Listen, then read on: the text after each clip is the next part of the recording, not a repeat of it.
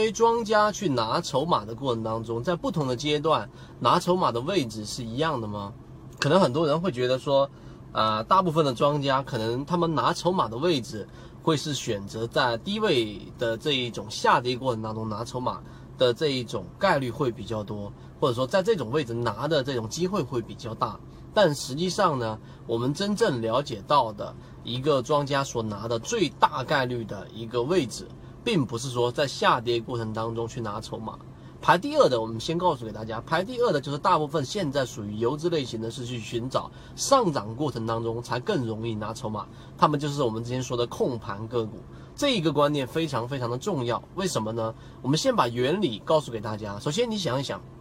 你是一个散户。如果在下跌过程当中跌百分之五或者百分之六，你还有办法想办法会把股票给卖掉。但是，一般呢，个股往下砸到百分之十或者百分之二十的时候，你是不是就不选择割肉了，而是选择干嘛？要不就是补仓，要不就是不看。所以呢，在下跌过程当中砸得越凶，尤其是达到我们说散户的心理的极限范围以下之后，过了那个恐慌期的时候，也就是过了那个散户的恐慌期的时候，更多的时候是很难拿筹码的。所以上涨的时候去拿筹码。那么上涨的时候拿筹码的原因，是因为可能经历过半年，你原来二十块钱的位置，股价拉到二十块钱，然后或者到十九块钱附近的时候，这个地方筹码是最容易松动的，也就是庄家最容易拿筹码的。这是我们说的第二种拿筹码的啊最多的一种情况。